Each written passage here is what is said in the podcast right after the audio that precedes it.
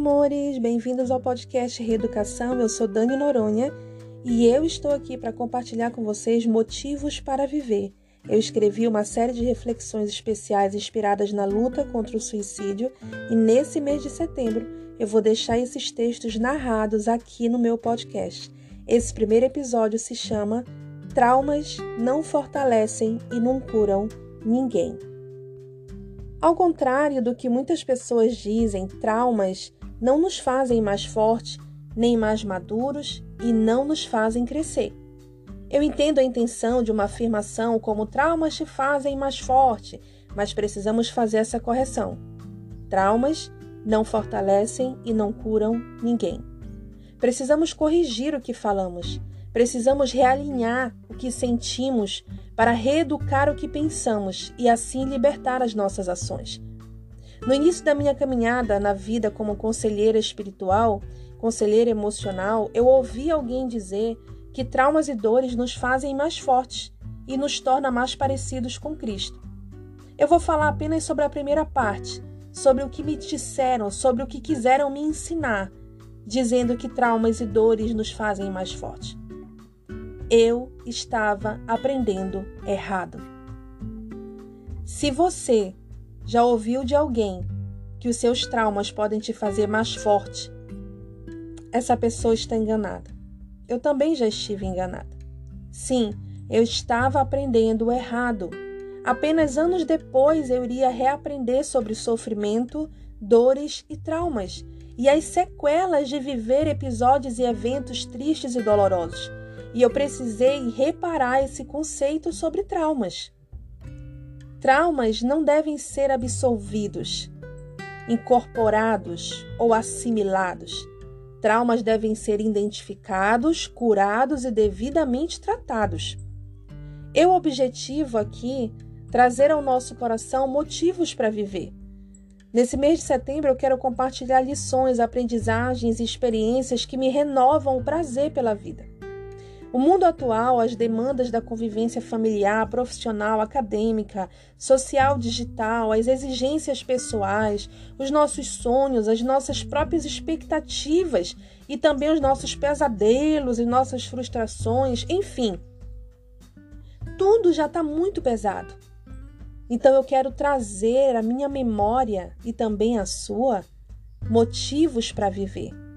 E aqui a gente lembra de Lamentações 3:21 que diz: Eu quero trazer à memória aquilo que me dá esperança. Hoje pela manhã, eu acordei e quando fui levantar da cama, eu senti o peso dos traumas sobre mim. E com uma força que não vem de mim, mas do amor e da minha fé em Cristo, eu consegui levantar da cama. Eu não sei se você já passou por isso, mas tem dias que até levantar da cama é muito difícil.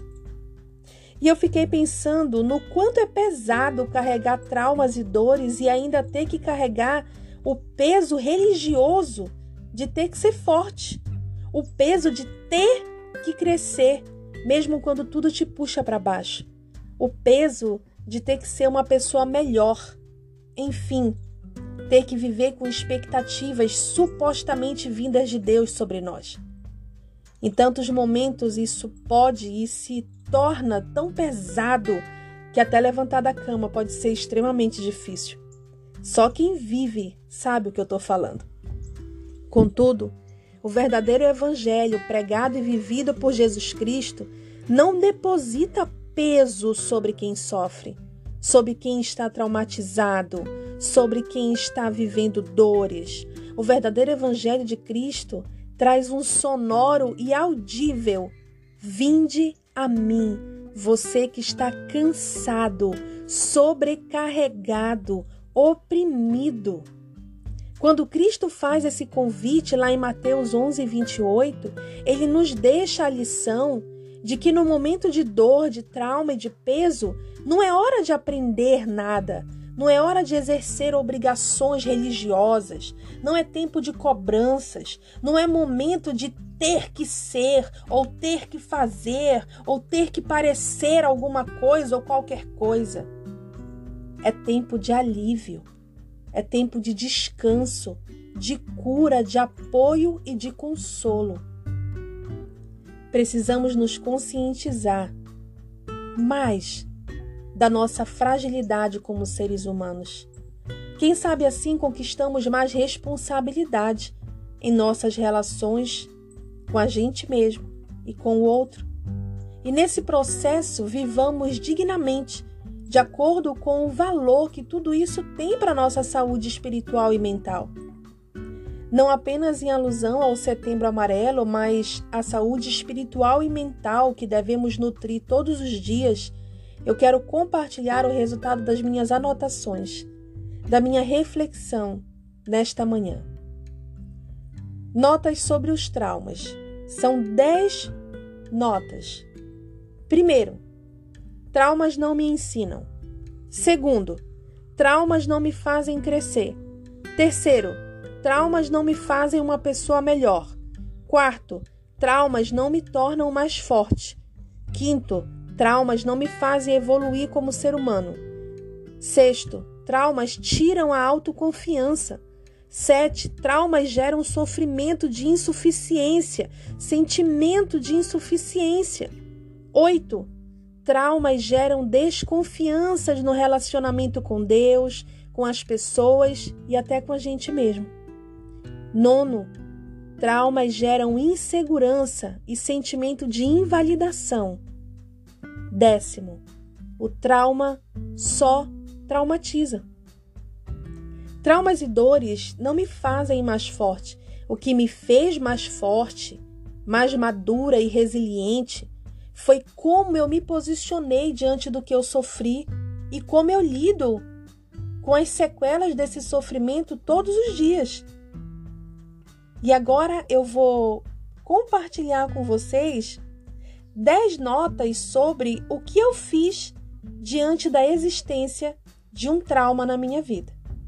Primeiro, eu tomei consciência de que existe um trauma dentro de mim. Fingir que não existe não vai resolver nada. Segundo, tomei consciência da proporção real do trauma. Terceiro, eu desejei cura. Não aceitei permanecer do jeito que eu estava. Quarto, busquei ajuda. Sim, peça ajuda. Peça ajuda profissional, procure médicos, procure psicólogos, procure um psiquiatra, procure ajuda. Procure conselheiros que sejam idôneos e abra o seu coração. Peça ajuda. Quinto, eu falei. Eu abri a minha boca e comecei a falar. Peça a Deus e Ele vai te dar pessoas de confiança para te ouvir. Não desista após tentativas fracassadas. Eu sei que é mais fácil falar do que fazer, mas faça isso, porque eu precisei fazer isso. E eu tive péssimas experiências nessa busca por ajuda.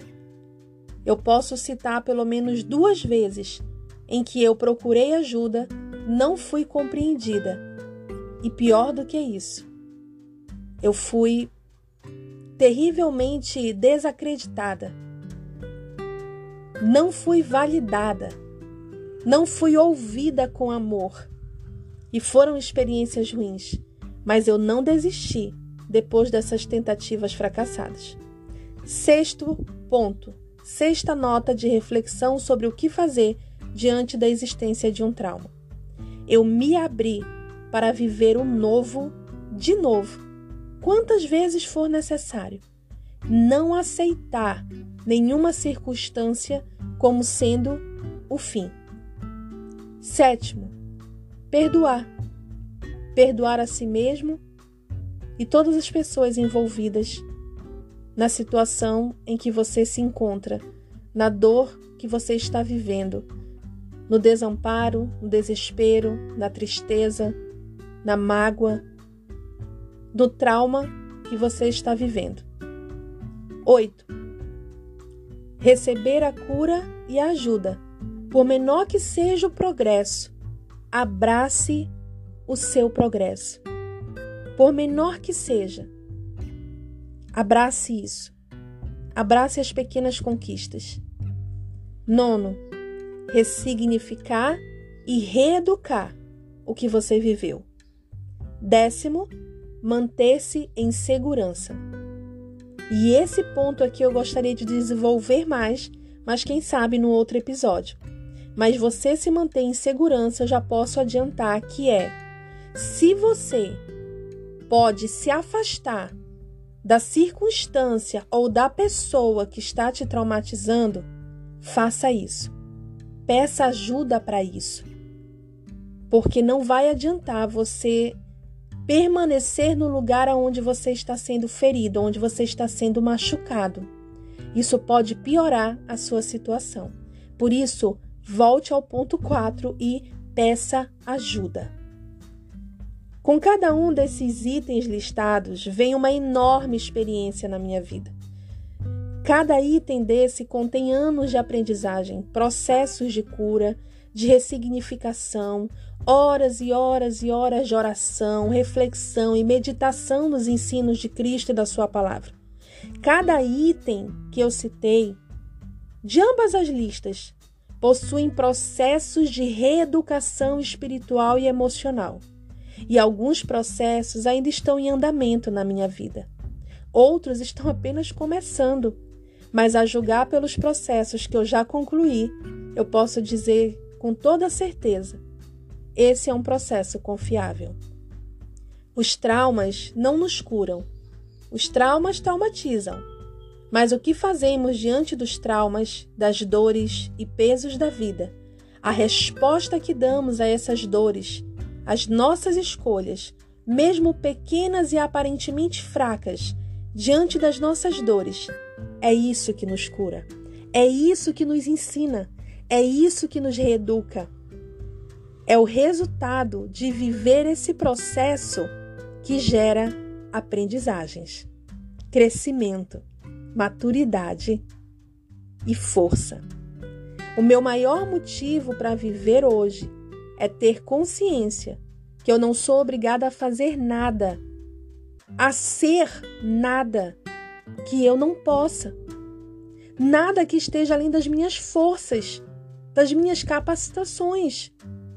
Ter consciência que eu sou humana e que em Cristo eu não preciso provar nada, eu não preciso fazer nada, eu só preciso me entregar em seus braços de amor e receber o seu alívio, o seu consolo, o descanso que a nossa alma precisa.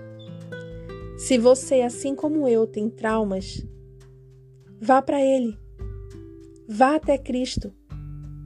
Mateus 11, 28 diz: Vinde a mim, todos os que estáis cansados e sobrecarregados, e eu vos aliviarei. No momento em que você for para Cristo, ele vai te fortalecer, até mesmo para você pedir ajuda profissional, ajuda espiritual. Você será fortalecido e receberá o alívio necessário para continuar a sua jornada. C.S. Lewis falou, quando escreveu as Crônicas de Nárnia, uma frase que diz assim: Chorar ajuda por um tempo, mas depois é preciso parar de chorar e tomar uma decisão. Que você decida hoje pela vida. Que você decida procurar motivos para viver. Que você decida reaprender a viver hoje. Um beijo na alma e até a próxima.